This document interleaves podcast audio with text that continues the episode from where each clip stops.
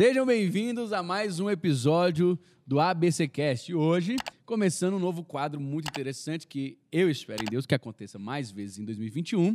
E já começando com o pé direito, apesar de não acreditar em superstições, começando com o pé direito, começando com tudo. Hoje nós damos início ao ABC Entrevista.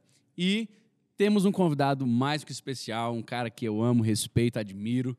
Nós trouxemos lá da Holanda, trouxemos Rapaz, os caras nós estamos bem. nós trouxemos lá da pastor, Holanda. trouxemos. Trouxemos. É. Pastor Marcos Vinícius de Jesus, cara que eu tive a oportunidade de caminhar junto, um cara que eu vi crescer, um cara que hoje, para mim, é um dos maiores nomes evangélicos, maiores nomes aí da nossa atualidade. O cara tá arrebentando.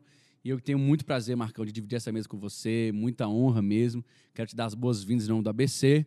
Quero já começar apresentando aqui, dizendo que essa mesa é sua. Amém, muito obrigado. Boa tarde, boa noite, bom dia a todos. Pessoal, uma honra estar com vocês aqui. Muito bom, obrigado por ter me trazido. E- Ele que pagou a passagem, ele que ofereceu também. Mas é uma honra para nós muito Voluntariamente. grande estar com ele aqui.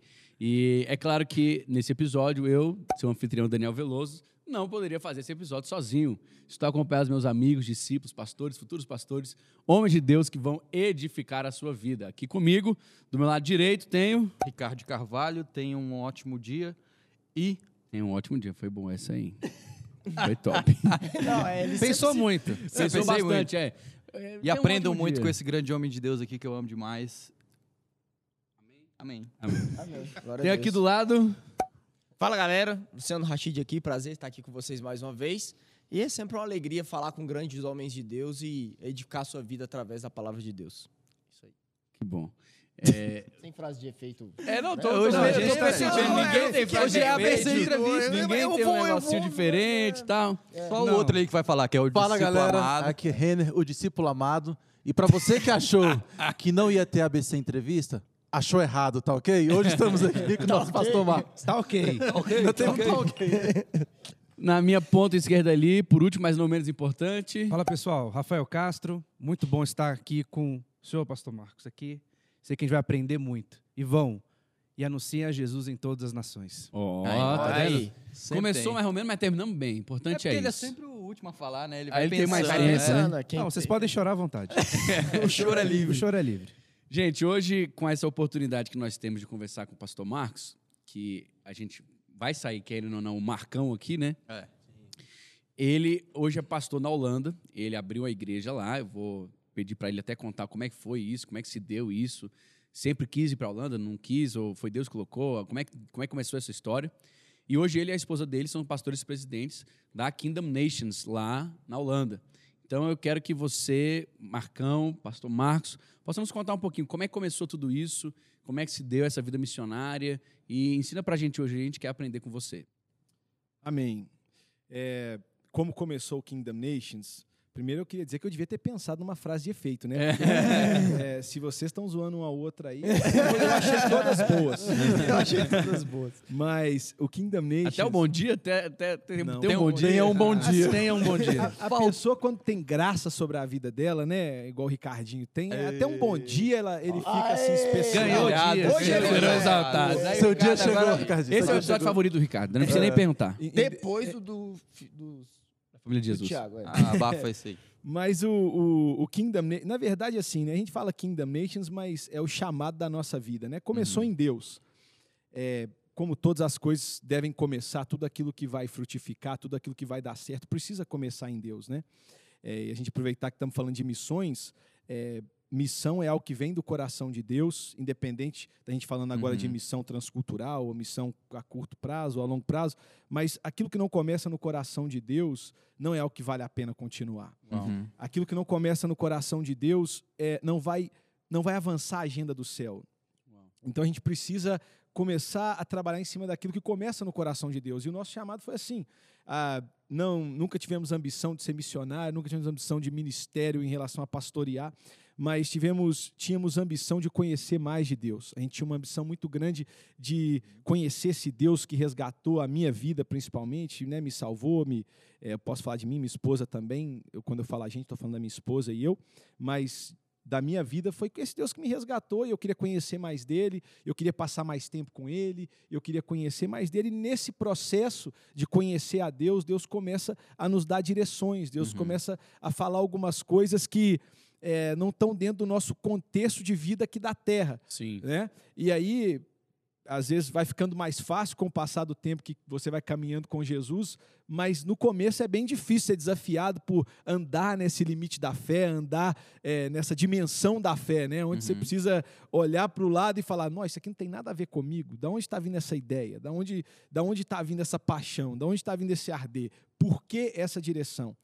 E De- deixa eu te fazer uma Sim. pergunta. Você sempre foi cristão? Você sempre, não, apesar de não ter almejado o episcopado, né, desde, desde cedo, Sim. você sempre foi crente? Não, na verdade, eu era o, o oposto do crente. Né? eu era muito descrente. Eu era, para dizer a verdade, eu, eu era crente no capeta, vamos dizer assim. Né? Eu fazia a vontade dele, era escravo do pecado. É, eu tinha uma fama já de ser libertino demais, de ser imoral demais. Na cidade onde eu morava, eu era conhecido por ser essa pessoa. Eu era conhecido por ser a pessoa. Você quer saber de uma bocada, de uma balada boa? é, vai atrás de mim. Eu, assim, eu era conhecido assim, era uma cidade não tão grande também. E a Você minha se converteu, você já estava grande já. assim. já eu me converti, eu tinha adulto, né? 23 anos de idade. Uau. Isso aqui, Não, foi, na verdade, eu, eu sou brasileiro, né? Sou de Belo Horizonte, atleticano. Acho que era Galo. isso que vocês estavam procurando. Obrigado pela resposta. Aí. E nesse era a resposta que a gente estava esperando, na verdade. Obrigado. Eu preciso de ajuda demais. Já começo falando assim. Mas é com Inclusive na escolha do time, mas tudo bem, vai lá. Não. Isso aí. Mas com 16 anos eu, eu me mudei para os Estados Unidos de vez. A, a minha mãe já morava lá há muito tempo. Eu tinha ido algumas vezes quando era criança, mais novo assim, mas não quis ficar. E aí com 16 eu decidi ir para os Estados Unidos e fiquei morando com a minha mãe. Eu vim de um, de um background assim, né, católico e tal, mas não praticante Uhum. também. E ia porque a minha avó, todo Nominal, mundo ali né? era, era católico, mas nunca fui expulso de, um- de uma primeira comunhão.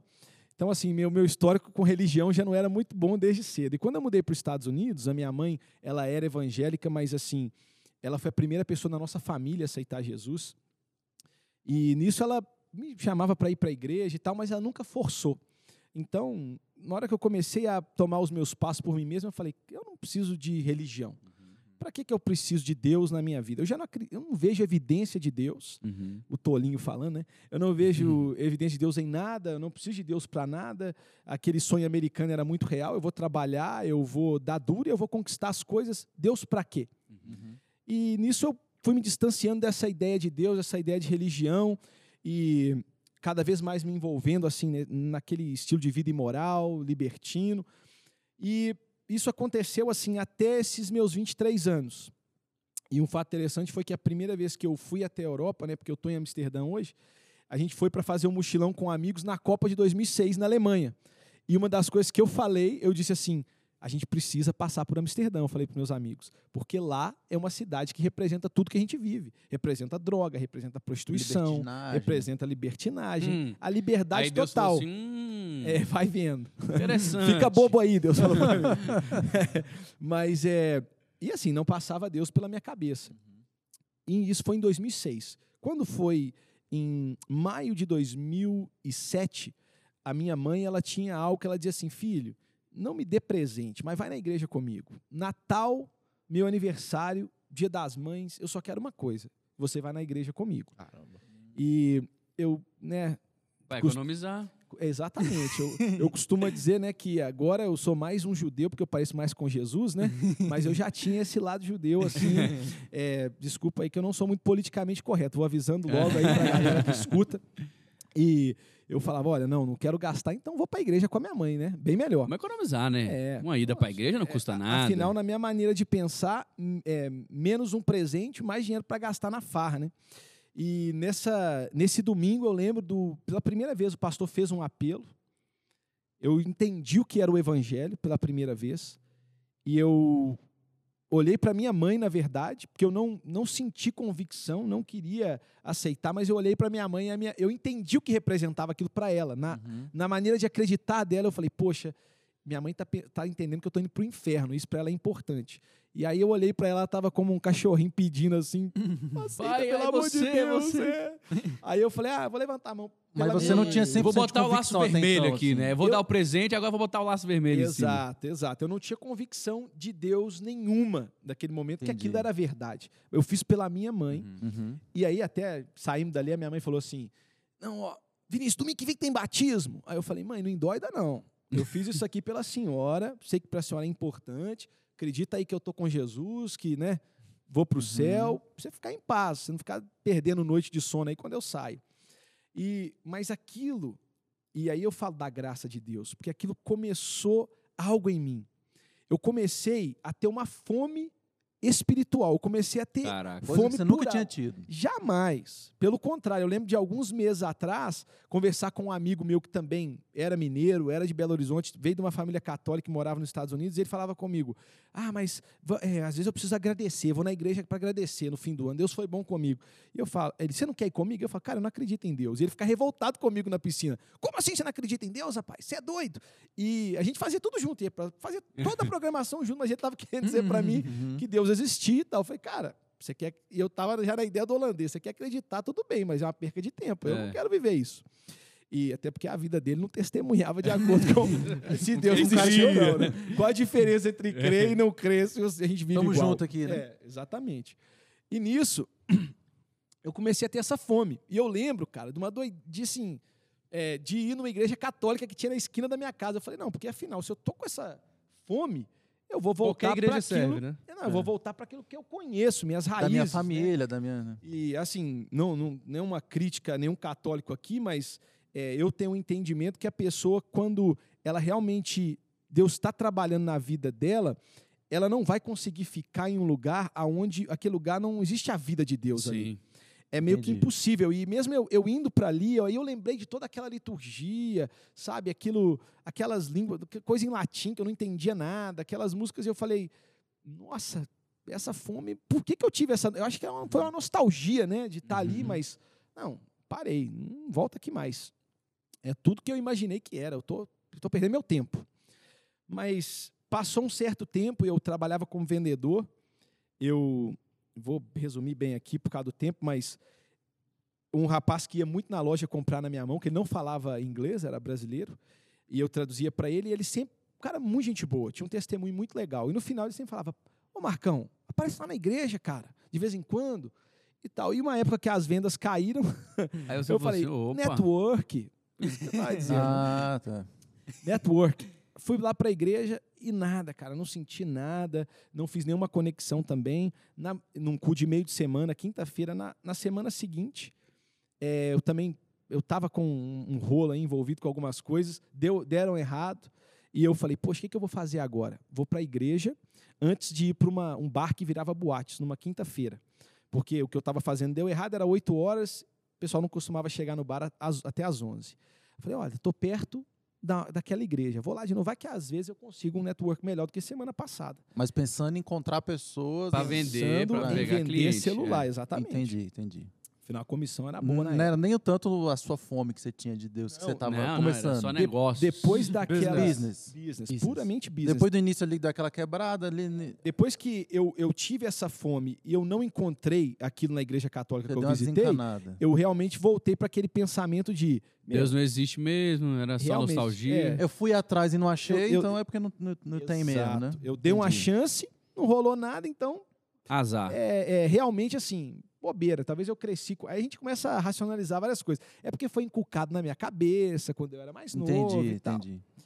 Aí, beleza, nessa segunda vez que eu fui nessa, nessa igreja, uma igreja pequena, devia ter, é, sei lá, cara, no cu de meio de semana, talvez 20 pessoas ali naquela igreja. É, e o poder de Deus não está limitado a multidões, né? Sim. O poder de Deus está limitado é, a nada. Não a tá nada. limitado, é. né? ah, que bom. É, Aí a gente ia ter que fazer um, um episódio pessoal. Gente, aquilo que o pastor falou lá, talvez vamos ter que fazer alguns episódios no decorrer aqui desse mês, depois que eu falar. É que o pastor Rachid, ele, ele gosta disso. Não, você vai falar alguma coisa mais ou menos assim, ele corrige na hora. Ele não ele é atenção. sua Não é tipo assim, ele não tá prestando atenção pra, pra ouvir. Ele tá prestando que pra tipo assim.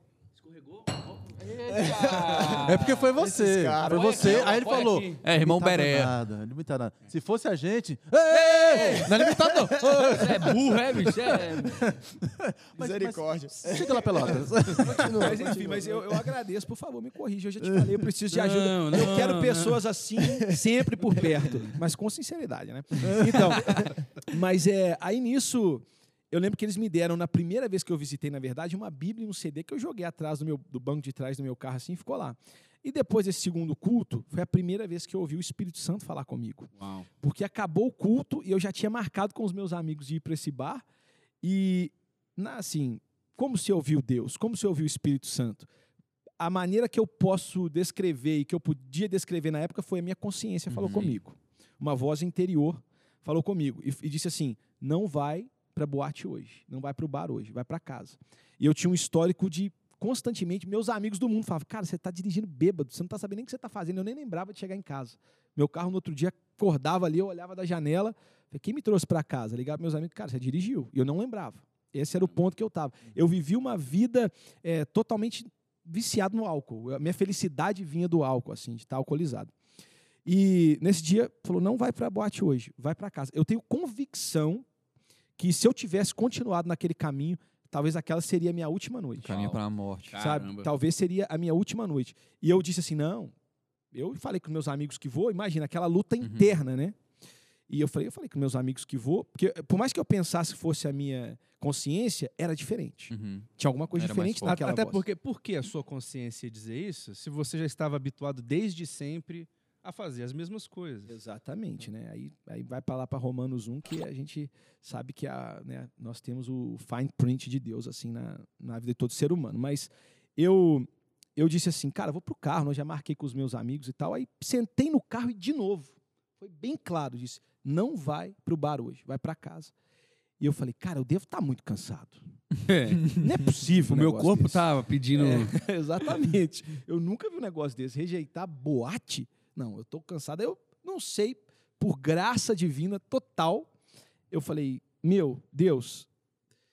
Deus não, né? Eu liguei pros meus amigos primeiro, falei, gente, ó, não sei o que tá acontecendo, eu não tô legal não, vou para casa hoje.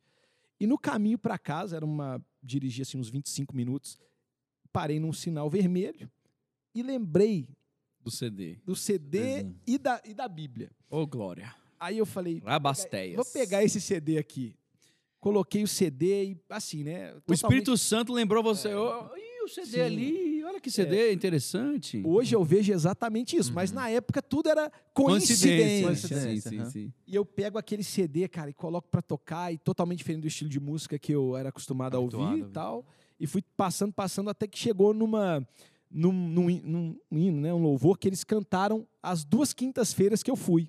E aí eu já fiquei meio habituado. Eu falei, ah, isso aqui pelo menos é, Já conheço, né? Conheço. mais ou menos, né, tal. E era aquela do Trazendo a Arca que fala, tu cumprirás o desejo do meu coração se eu te buscar. Uau. Né? É impossível alguém estar perto de ti e tuas bênçãos não ter.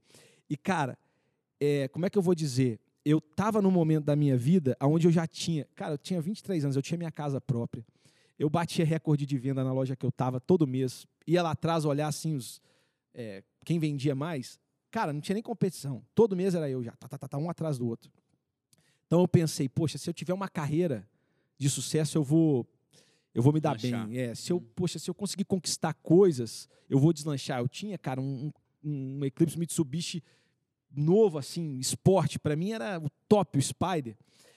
Eu tinha o que eu queria, mas mesmo assim, cara, eu não estava completo. E na hora que eu comecei a sussurrar aquela canção, essas, a, a letra dessa música, cara, a presença de Deus encheu meu carro. Uau. E eu Glória comecei. Cara, como eu posso explicar isso? Era um carrinho esporte, então eu só posso explicar como se fosse água que, que subia, eu ia ficando sem ar, assim, ia tirando o meu fôlego, e de repente eu começava a chorar. E eu começava a dar risada, gargalhada, e eu começava a chorar, eu começava a dar gargalhada, e eu não entendi o que estava acontecendo. Eu não sabia porcaria nenhuma a respeito da vontade de Deus, eu não sabia nada a respeito de Bíblia, mas eu tinha uma convicção naquele momento. Eu tinha convicção que Deus era real. Uau. Não porque eu ouvi aquela uma pregação, não porque a minha mãe falou na minha cabeça ali já, sei lá, é, oito anos, nove anos, Uhum. mas porque Deus resolveu se manifestar para mim. Teve encontro né? real. Eu tive um Deus. encontro com Deus. É por isso que a gente bate tanto em cima da pessoa ter uma experiência, né, cara? Porque experiência ninguém rouba, ninguém tira, ninguém. É sua experiência, é o que você viveu, né? Pastor, e hoje, então, é, é, a gente vai falar depois, né, de, de- da missão e tudo, é, é, dos desafios que o senhor tem vivido, mas a sua história bate muito com as pessoas que você prega, para as pessoas que você prega hoje. Pessoas que são secularizadas, pessoas que não têm crença nenhuma, pessoas que falam assim, você acredita? Não, tudo bem, você acredita. Ótimo, né? Então, é, você sabe o que aquela pessoa está Você pensando conhece a, a É, mentalidade conhece a dela. realidade, a mentalidade daquela pessoa. Então, para Deus, claro, para Deus nada é impossível, mas os planos dele Uhum. são planos Uhum. muito é, é, Perfeitos, né? perfeitos, porque você não enxerga aqui, É, Era a preparação. mas na frente né? você É. enxerga. Deus tinha que salvar um cara igual o Marcão para poder fazer o que Uhum. ele tá fazendo, né? É, é Assim, claro que não era vontade de Deus o, você- o seu momento de pecado. Mas que Deus usou Transformou isso, a isso fez tudo, bênção. fez tudo parte. é. É, isso me lembra até a história do apóstolo Paulo, né? É.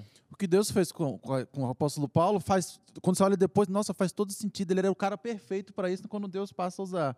E esse exemplo que você foi em Amsterdã, e hoje agora você está lá, ressignificado, um novo Uhum. Marcão. Isso é obra de Deus, é obra Não, divina da e- redenção. E pensa comigo, né, cara? A questão é justamente essa. A Bíblia diz que quando Deus vai salvar Paulo, ele fala: eu vou, importar, eu vou mostrar para ele o quanto importa sofrer por minha causa. É. Eu vou, eu vou mostrar para ele o quanto O importa. quão é importante, aquilo que ele fazia aqui- com os caras, o quão é importante ele sofrer isso agora. Então hoje, assim. Deus usa a nossa certeza, história, né? Deus, usa, tá- a minha, Deus tá- Deus usa a minha história como ele também fez com Pedro, né? Ele falou, olha, você está pescando aí? Eu vou te ensinar uma nova pescaria. Deus está trazendo a existência, né? Constantemente ele vai fazendo essa questão de redimir, né? As suas habilidades, redimir a sua história, redimir a sua vida, usando aquilo que você teve a vida inteira mesmo, só que agora para glorificar o nome do Senhor. É. Eu acho lindo como Deus vai fazendo isso, tanto na história bíblica quanto Sim. na história das Isso. nossas vidas também. né? Mostra que a história bíblica é real, né? Uhum. Que a gente vê algo que a gente vê no texto bíblico acontecendo na pessoa Nas aqui do nosso nossas lado. vidas. Né? cara? Isso Festa. edifica a nossa fé, né? A, a gente adiantando a história lá para frente, depois da sua conversão, foi pro seminário, seminário onde foi que a gente Encontrou se o pastor conheceu, Daniel. encontrou a direção da sua Ali foi o ponto alto. o seu mentor, o seu mestre ó, do seu... Mas a, a- a nossa história, A, a lixa, né? A lixa ali pra dar uma afiada e tal.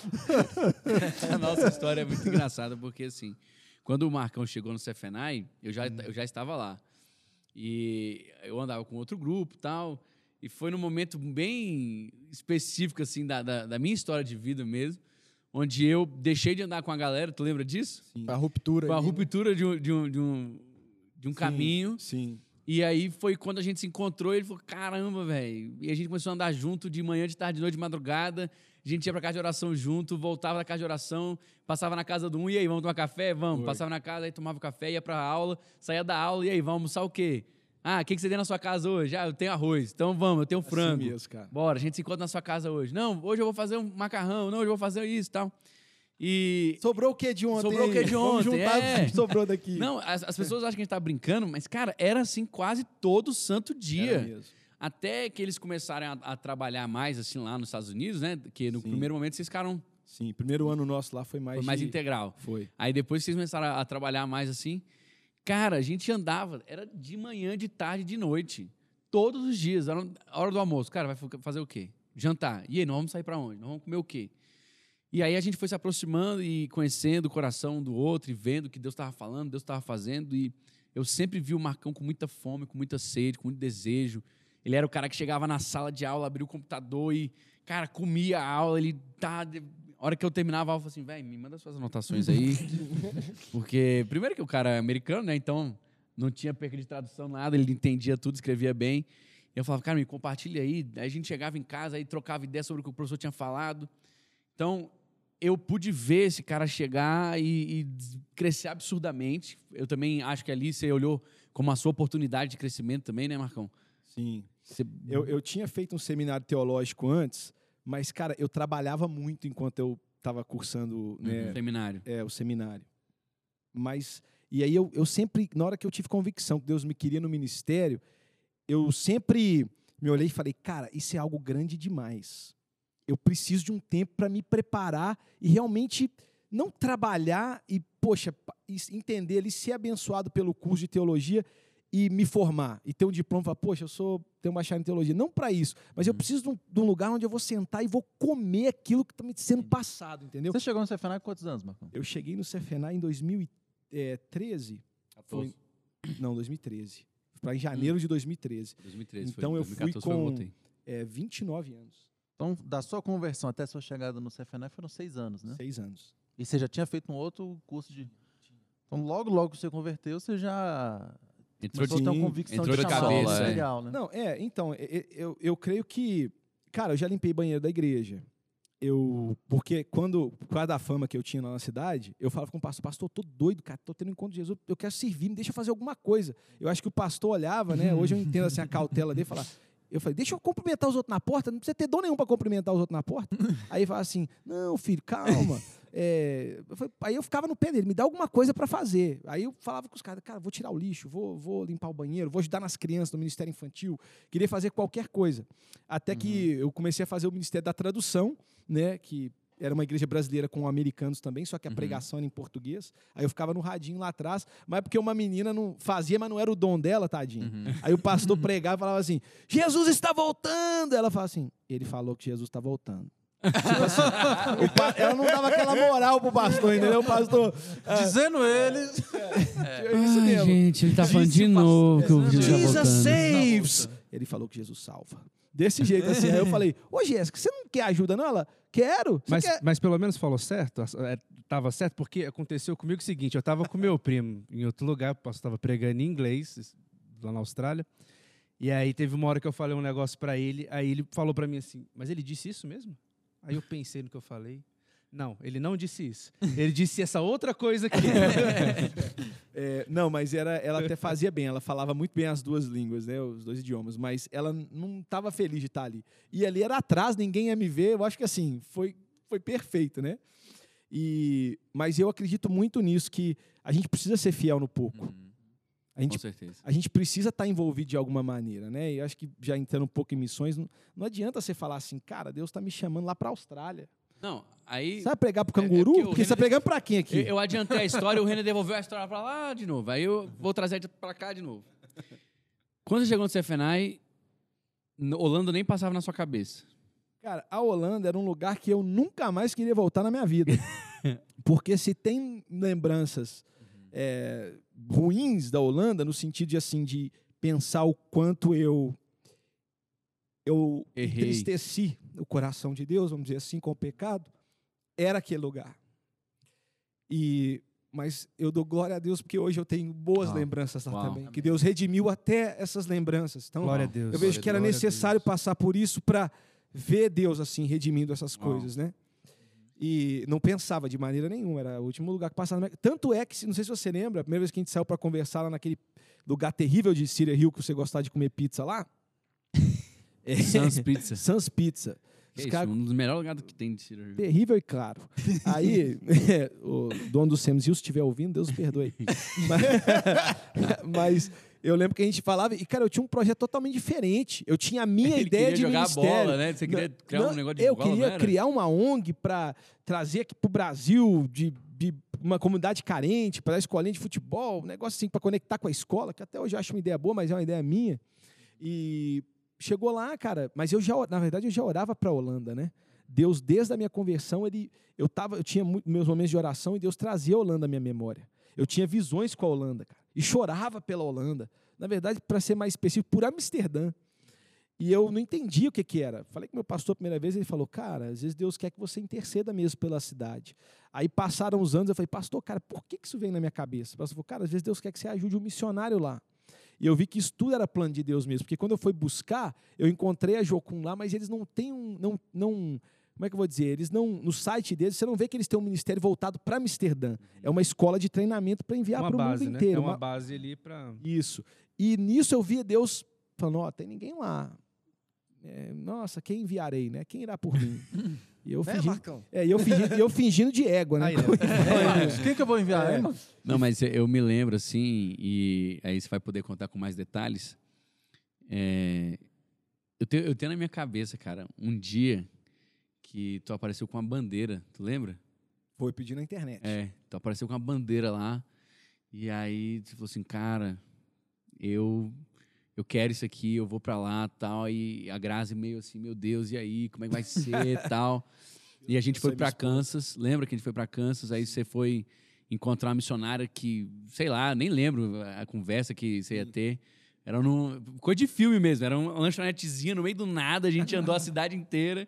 Deixei o Marcão naquelas lanchonetes de filme, de encontro Uhum. de sequestrador com sequestrado. Aí o Marcão entra, tá a mulher esperando ele assim e tal. Aí termina de conversar, ok, eu lá no fora, aí passamos, pegamos. O carro ligado, esperando a fuga. E A Grazi muito empolgada para essa conversa. a Grazi falou assim: Marcão, para com isso, cara. Esquece Amor, isso, para com rapaz. isso, que besteira, meu bem. Nossa, que azar. Que, Que azar. A gente aqui nesse dia, a gente podia fazer 200 coisas, Marcão, não, eu preciso conversar com ela, preciso conversar com ela. E eu me lembro de quando isso começou a arder no seu coração. Aí foi um cara da Holanda lá pregar, você lembra? Que ele ele foi pregar e depois você conversou com ele também. E aí foi ficando sério, foi ficando sério, foi ficando sério. Até você falou, cara, Deus colocou esse fogo no meu coração, esse desejo, esse chamado. E Cara, é assim, foram muitas coisas que foram acontecendo, Deus me mostrando claramente, né? Hoje eu vejo, não sei se vocês também pensam assim, mas quando Deus vai mostrar uma coisa para você, tem um momento que você teve a revelação do que Deus estava falando. Mas quando você para para olhar para trás, eu já estava falando há muito tempo. Assim, é porque eu tem uma hora que fica É, óbvio, é, né? Mas Deus estava é tentando um falar, comunicar. que É igual sendo montado e a gente não né? consegue ver. Depois, quando você olha pra trás, você, ah, entendi aquilo lá atrás. Agora tudo faz sentido. É, tem, tem uma camisa que eu gosto muito, mas para alguns é ofensiva também, de um, de um macaquinho assim, com o bracinho amputado, e o outro é segurando uma granada assim, falando, eu aprendo devagar. É mais ou menos comigo assim, sabe? É, eu, dem- eu demoro para aprender. E Deus tem muita paciência, gente, mas é por aí. É, principalmente as coisas de Deus.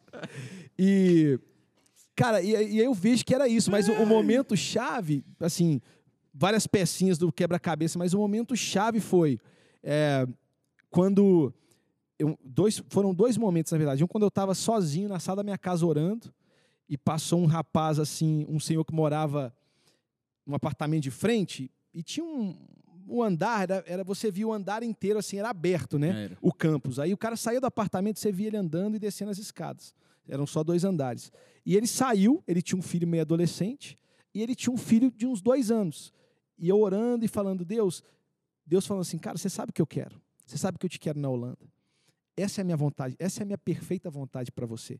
Eu dizia, Deus, não faz o menor sentido, cara. Me manda para Inglaterra, que eu falo inglês. Manda para Moçambique, cara, que eu falo português. Manda para Portugal. O que, que eu vou fazer lá na Holanda? Não tem nada a ver. E Deus falou, mas é isso que eu quero para você. E nisso sai esse cara com o filho mais velho dele. Os dois vão começar em dire- andando em direção à escada. E aí, de repente, o filho mais novo faz pirraça e fica para trás. Na hora que a- ele fecha, o pai fecha a porta e continua andando. E o filho lá fazendo pirraça, não sei o quê. Aí, na hora que o filho viu que o pai ia dobrar a esquina, espera! Ele gritou. E na hora, Deus falou comigo: olha, o que eu estou fazendo, meus filhos maduros estão me acompanhando no que eu estou fazendo. Uau. Se você quer ser um filho imaturo e quer ficar aí fazendo pirraça, o que eu estou fazendo não vai parar. Agora, se você quer caminhar comigo e se juntar àquilo que eu estou fazendo, pode vir. Cara. Pode clamar a mim que eu te espero. Clama a mim que eu vou eu vou estar aqui, ó. E outra, você não vai precisar passar pelo processo, porque se eu te quero aqui, eu te coloco aqui. Uau. Aí nesse dia eu fiquei, cara, baladíssimo assim, falei, meu, eu, Não, eu tô abaladíssimo. eu- eu- é maravilhoso como Deus faz as coisas, né? E aí eu falei com a minha esposa assim, falei, amor, é agora, é tal. Aí eu comecei, cara, a aplicar para a cidadania portuguesa, porque eu falei, Deus, se o Senhor vai mandar para lá, e Deus fez um milagre, cara, porque eu peguei a cidadania através do meu pai, eu não cresci com meu pai, tive muito pouco contato com ele, e, cara, eu precisava saber o condado onde ele nasceu. Eu Portugal, é-. Portugal é pequeno, mas não é tão, tão pequeno assim, tem muito contato lá. E a gente conseguiu isso, mas a- aí teve um momento que fechou assim, foi quando o lance da, da escola, na formatura do Daniel, eh, eles começaram a, algo que, se você era do Brasil, você entrava com uma bandeira do Brasil. Se você era da Croácia, entrava com a bandeira da Croácia, né? E essa frase que de Isaías, né, quem, quem eu vou enviar, né, quem irá por mim, foi justamente isso que Deus falou comigo, porque começaram, eu estava na formatura dos meus amigos, na verdade nem ia formar, porque eu decidi ficar mais seis meses para fazer eh, ah, não, foi no- depois do meu primeiro semestre, foi no fim do meu primeiro semestre. Eu nem estava formando. e meus amigos entrando ali, eu estava ali para celebrar a vida deles, e começa a entrar uma bandeira de um país, do outro. Cara, não estava pensando em Amsterdã, eu não estava pensando em nada. Aí o Espírito Santo fala para mim: Você está vendo alguma bandeira da Holanda aqui? Cara, e eu fui ficando desesperado, porque ia acabando as bandeiras e ninguém da Holanda, cara. Ninguém da Holanda. Deus fala assim: Como é que o pessoal vai ser treinado lá para mudar aquela nação? Eu preciso de alguém lá. Cara, e no meio da, da, da graduação comecei a chorar, cara. Comecei a falar, cara, não, não tem jeito, Deus. Se o Senhor me quer lá, eu vou para lá. Não sei como é que vai ser, não sei como é que eu vou fazer, mas Deus, eu acredito que o Senhor vai me levar para lá, minha vida está nas suas mãos. E foi de jeito, cara. É até difícil, Eu falei que eu tava abalado. né? mas assim. Ah, cara, né? É, é- é o que eu, tô, eu, eu tento.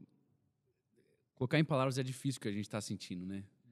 Porque uma coisa é você falar que conhece Deus, outra coisa é você viver com Deus. Outra coisa é você estar à disposição para, no momento desse, você ser tocado, né? Para você, por exemplo, podia ser só mais uma formatura, mas para você foi o selo do Espírito Santo, o seu chamado. Uhum. Podia ser só mais um momento, mas você estava na brecha, estava à disposição, Deus estava falando com você, seu ouvido estava afinado e, e assim, você teve maturidade suficiente para entender, Deus, tudo bem. Eu não vou ficar fazendo pirraça, eu, não vou ficar tentando a minha vontade, eu quero a tua vontade para minha vida. E hoje, quantos anos depois, depois disso, 2014, né? Então, quase sete sete anos. anos e meia. Olha onde a gente está, cara. É. Você com a igreja estabelecida, com o pessoal lá, com família. Cara, é- é- eu quero. Assim, eu nem. eu te- não quero tomar muito tempo, mas assim. Isso tem que ser a nossa vida diária. Sim. Todo mundo tem que chegar a um ponto de dizer isso para Deus. Deus, eu quero. Eu quero a tua vontade para minha vida. Eu quero o que o Senhor quer para mim. Porque quanto mais você negar, quanto mais você esperar, quanto mais você pirraçar, pior vai ser para você. Quanto mais você aceitar, quanto mais você encarar, quanto mais você cair para dentro, quanto mais você mergulhar no propósito de Deus para sua vida, mais você vai encontrar alegria, satisfação, Uhum. paz, plenitude. Não que a vida vai ser fácil, né, Marcão? Não. Mas que com certeza não tem outro caminho para Pelo contrário, né? Pastor, a gente sabe, você pode falar um pouco sobre isso também. Para ir para a Holanda, só abriu mão de uma vida muito estável na América, né? Que seria uma vida muito mais tranquila nos Estados Unidos, ali, vivendo ali, do que abrindo mão de tudo para ir. Porque a gente até falou isso aqui antes, né? Ah, eu tô indo para a Holanda, para a Europa, né? Não tô indo para o Tibete, sei lá, né? Para a China. Não é, não é um país de perseguição. Então vai ser muito bom, mas na verdade Não é uma mão de- aventura, né? é, isso é, eu vou viver uma aventura, mas pelo contrário, só abriu mão de muita coisa para poder começar essa missão. Aparentemente, sim, né? A princípio, É. é, o Uhum. que, é o que dá a entender. Mas a gente, quando, como o Daniel falou, a gente, quando você tem um pouquinho de Jesus, né? Você, vê, Rapaz. você vê um pouquinho, você vê, você vê a brechinha, você vê a- as- ele passar rapidamente. Cara, Pedro, para onde a gente vai? É. Se só tu tem isso. Eu vou, eu vou fazer o quê? Cara, o que, que é uma vida tranquila nos Estados Unidos É. e Uhum. perder é, o, que, o que são. Vai, vamos dizer aí, a partir do- dos. Quantos anos foi aquilo? Então, 27, né? Que a gente falou? 28, 29? 29. A partir do. eu- Vamos dizer que eu vou ver até os 90. O que, que são 60 anos de prosperidade nos Estados Unidos comparado, cara, com uma eternidade sabendo que, pô, Não. eu fiz o que eu fui criado para fazer. A Seria um fracasso, na Eu verdade. fui um fracasso total. Total. Eu fiz o que eu fui criado para fazer. O, o- meu irmão, não, não quero saber se é nos Estados Unidos, se é no Brasil, se, se é o que for. Nada, nada compara Uhum. com você. Fala, caraca, meu, esse Deus real, cara, Deus, Deus está me chamando. Quem sou eu, cara? Quem, quem é a Uhum. minha família? Sabe? O que, que, que eu tenho para oferecer para esse Deus? Mas Ele está me convidando para viver uma história com Ele. Ele está. Não dá para Literalmente, explicar, né? isso pra Não dá para explicar. É, Literalmente tem- você escolheu amontoar tesouros onde realmente importa, O né? senhor usou uma palavra que eu até anotei que eu achei que foi extremamente impactante quando o senhor estava falando, que aquilo que Deus colocou no seu coração era grande demais. E é realmente isso. Quando você contempla a, a Deus, tudo de- o que é demais perde perspectiva, né? Uhum. deixa de ter valor. porque o do Senhor é muito maior. E o que as- muitas vezes a gente tem orado e tem clamado é isso, é para uma geração que entenda que as coisas de Deus não são um segundo plano. Não tem um segundo plano. É primeiro, é Deus, é Deus é tudo. Deus, por conta disso, há uma eternidade. E o que eu vou viver aqui é muito pequeno, se não for a vontade de Deus, comparado com tudo aquilo que tem na eternidade e com a própria presença do, de Deus, né? De viver Poxa, com o próprio é- Deus. Você falou o que eu queria falar melhor do que eu falei. Porque realmente é isso. Porque a gente pode. Tem, tem- é realidade a eternidade. Mas, cara, um momento com Deus, um dia na sua casa, um dia num- nos seus átrios, Deus. Vale mais do que mil fora. mil fora. É, O texto Tipo, que me vem, o poxa. texto que me vem à, à, à mente, vem no meu coração quando você estava falando, era quando Jesus fala assim: Eu te deixo a minha paz, a minha paz eu te dou, mas eu não dou a paz como o mundo dá. Então, é, é, viver uma vida, como o senhor me falou, uma vida de prosperidade nessa terra, durante toda uma vida num- nos Estados Unidos, por exemplo, para o homem é paz. É uma aparente paz, né? É uma aparente paz, mas a paz que Jesus nos dá é a paz de saber que eu estou juntando tesouro no lugar correto, cumprir o propósito, não interessa onde eu estou. Interessa cumprir o propósito. E isso me dá paz. E quem não tem algo a deixar para servir o Senhor? Uhum. Não, não tem como, gente. Ninguém. Talvez a pessoa não é chamada para a Holanda, talvez a pessoa é chamada para a família dela, ou chamada para uma comunidade aqui perto, ou chamada para um grupo de empresários, ou chamada para o que for. Mas isso não. O, o propósito de Deus se cumprir na sua vida assim não vai acontecer sem você deixar algo, Uhum. sem você ter que fazer essa escolha de, meu, tem que ter entrega. Uhum. Tem que ter entrega. Não existe entrega. Se o Verdade. próprio Jesus teve que entregar a vida dele, Uhum. Cara, Jesus pregava muito bem. Jesus fazia milagres. Mas chegou um ponto que ele mesmo disse assim: se a semente não, Não cair na terra e morrer. Então, Primeiro que a coisa que ele deixou, ele deixou o céu. Deixou o pai, deixou o céu, deixou os seus direitos para viver com a gente. Ele virar homem já foi uma grande entrega. Já né? foi uma das maiores entregas que nenhum de nós poderia fazer. Jamais. E aí, depois disso, ele entregou a própria vida, porque ele falou: ninguém atira de mim, eu voluntariamente a dou. Então, assim, eu espero que você que está nos ouvindo, que está nos assistindo agora, esteja sentindo o que a gente está sentindo aqui, cara. Ou se eu tivesse horas. Porque, sinceramente, a vontade que dá é parar um pouquinho aqui, chorar um pouquinho, falar um pouquinho. Porque, cara, sinceramente falando, eu, depois de ouvir isso, a minha vontade é sair daqui correndo acelerar ainda mais o que Deus está querendo fazer na minha vida, acelerar ainda mais os sacrifícios, os- os- as entregas, porque tem, tem, tem razão de ser, tem porquê, tem, tem para quê, né, Marcão? Então, assim, vale a pena, cara. Vale a pena. Hoje a gente está aqui depois de sete anos e, graças a Deus, Deus permaneceu o mesmo Deus, cara. O mesmo Deus que te chamou, é o Deus que te, te guardou, é o Deus que te proveu, é o Deus que te trouxe, é o Deus que vai fazer amanhã. Então, assim, como é bom, e eu posso dizer isso com toda alegria no meu coração, como é bom ver Deus na tua vida, cara. Como é, como é bom ver Deus na tua vida. Sabe quando Jesus, é, é, Isabel encontra Maria e dentro dela o João começa a se mexer? Cara, a gente tem essa brincadeira, né? Mas quando a gente conversa, quando eu converso contigo, cara, algo dentro de mim mexe, velho. Algo dentro de mim mexe. E eu acho que é isso, quando, quando você vê alguém que se entrega, quando você vê alguém que tem coragem de dizer para Deus, Deus, eu acredito. Eu acredito. Não tem expectativa, não tem recompensa aparente, não tem salário, não tem promessa de carreira, não tem nada. Tem o Senhor, que é tudo. Amém. Então, assim, hoje, é. a, a minha expectativa é que você que está nos segue. ouvindo, é aceite Me a sua segue, missão, né? cara. Aceite a sua missão. Pastor, eu acho Para que tem uma, da sua missão. existe uma mentira de Satanás que é uma mentira de Satanás mesmo. Porque a pessoa pode estar escutando esse testemunho e pensa o seguinte: não, mas eu não sou Hum. o Marcão. Deus não me, me chamou para fazer uma missão transnacional. Eu não sou o pastor Daniel. Deus não me chamou para ser um pastor em tempo integral. Eu não sou fulano, eu não sou ciclano. E é verdade, todos nós somos diferentes. E isso faz parte da beleza da igreja, de sermos todos Multiforme diferentes. sabedoria de Cristo, né? Contudo, todos Caramba. aqueles que aceitaram Jesus como seu único e suficiente Salvador passaram a ser nova criatura. Se você é nova criatura, automaticamente você tem um chamado. Uhum. Você existe um, Um sacerdócio destino, universal né? para todos os crentes. Existe Uhum. uma missão nossa. Porque a igreja, as portas do inferno não, não prevalecerão contra a igreja. E se você faz parte da igreja, você tem uma missão dentro da igreja. Uhum. Então, acho que é importante de deixar muito claro para quem está escutando isso. Talvez o seu chamado, a sua história não seja a mesma da minha, do Marcão, do Rafael, do pastor Rachid, do pastor Daniel, do pastor Ricardo. Mas você tem um chamado, você É tem uma missão e você não deve resistir o Espírito Santo. É, e as portas, elas não vão andando pra cima de você, né?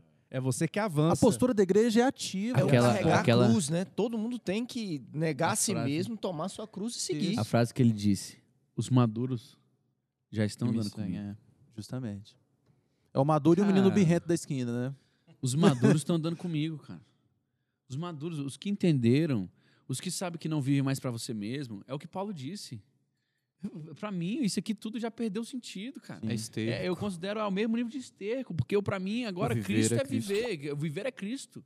Morrer é lucro. Então, assim, quando a gente entende esse chamado, quando a gente entende que existe um propósito muito maior do que nós mesmos, não tem outra saída.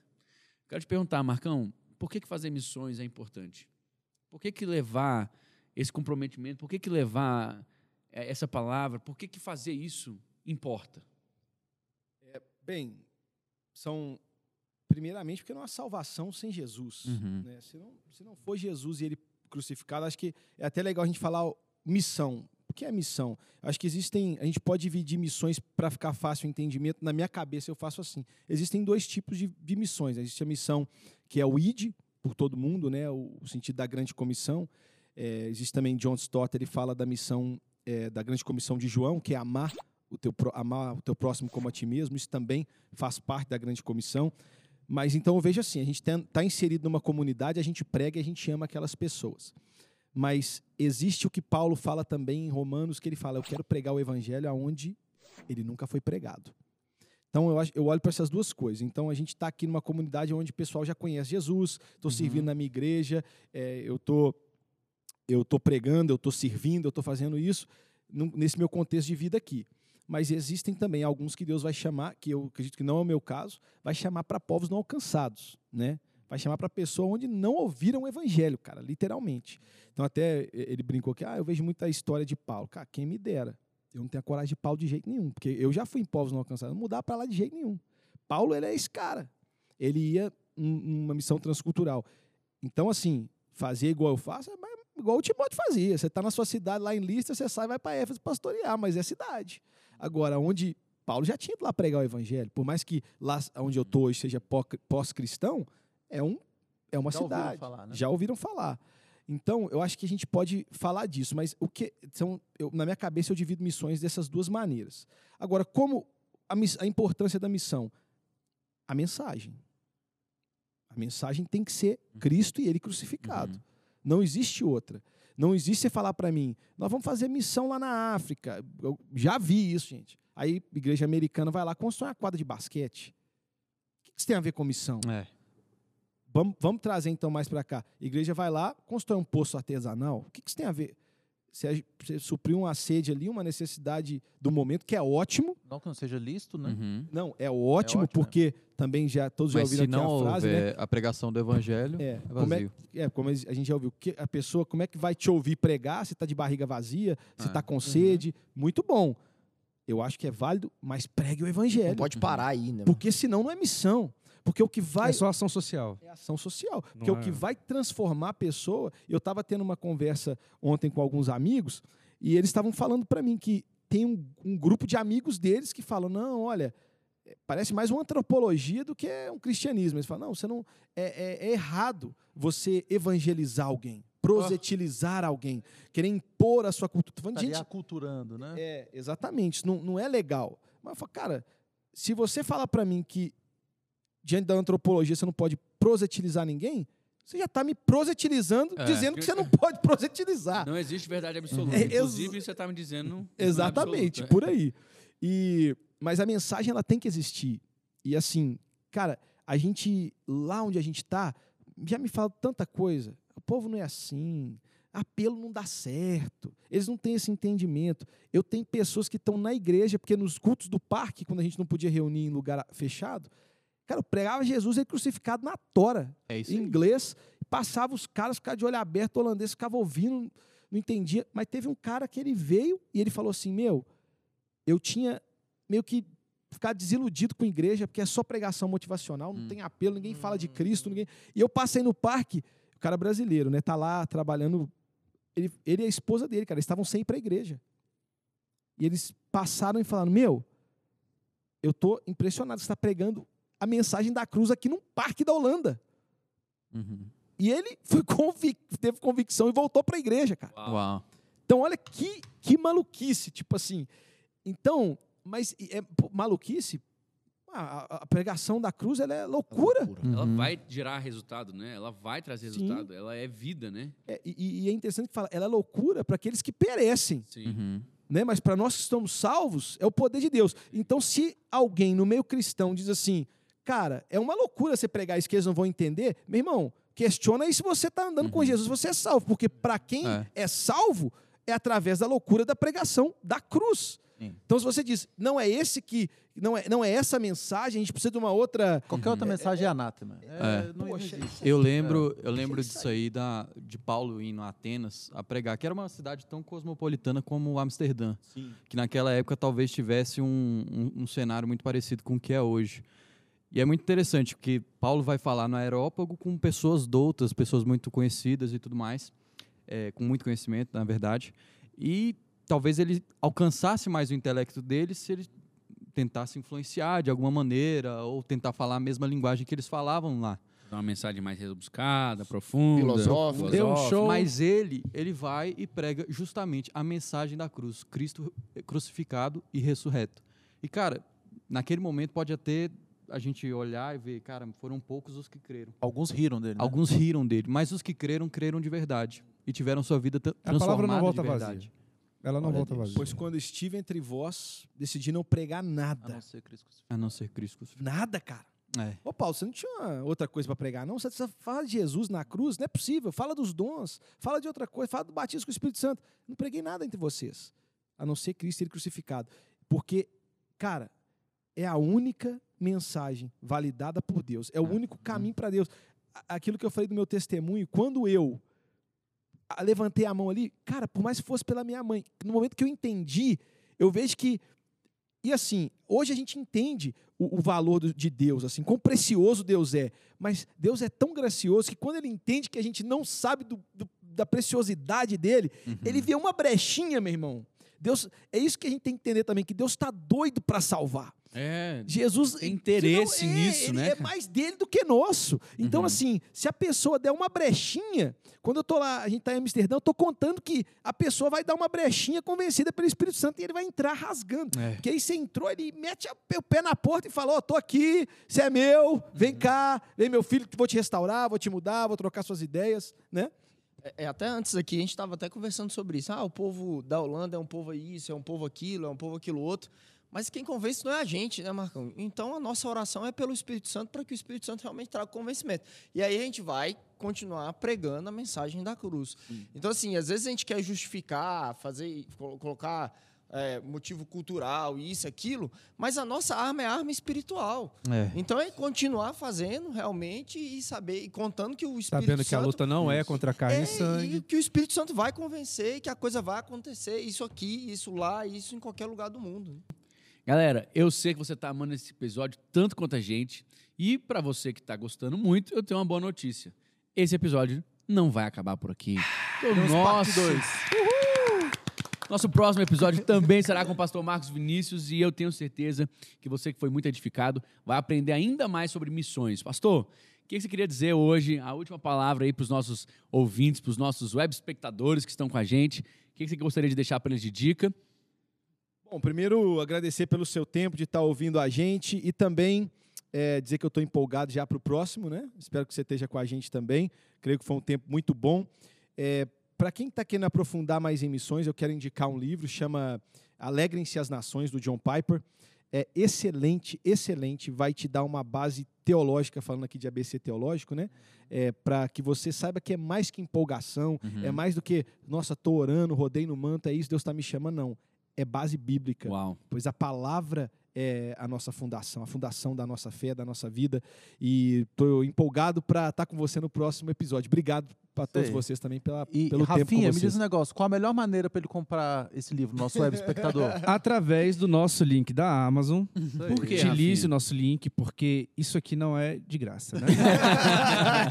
Todos nós investimos muito aqui. Não custa nada para você. Que Isso. E não vai custa nos ajudar nada bastante. Vai nos vocês, E você vai nos ajudar muito, porque a comissão é o que nos auxilia a fazer um programa Veja de só mais o suporte do qualidade pastor pra Rachid. Você, você assistiu esse episódio com mais qualidade? Precisamos de A mais um razão pela qual é que o Amazon Dá tá um funcionando. no- no Rashid a Aproveite aí, mais um Precisamos de um novo suporte.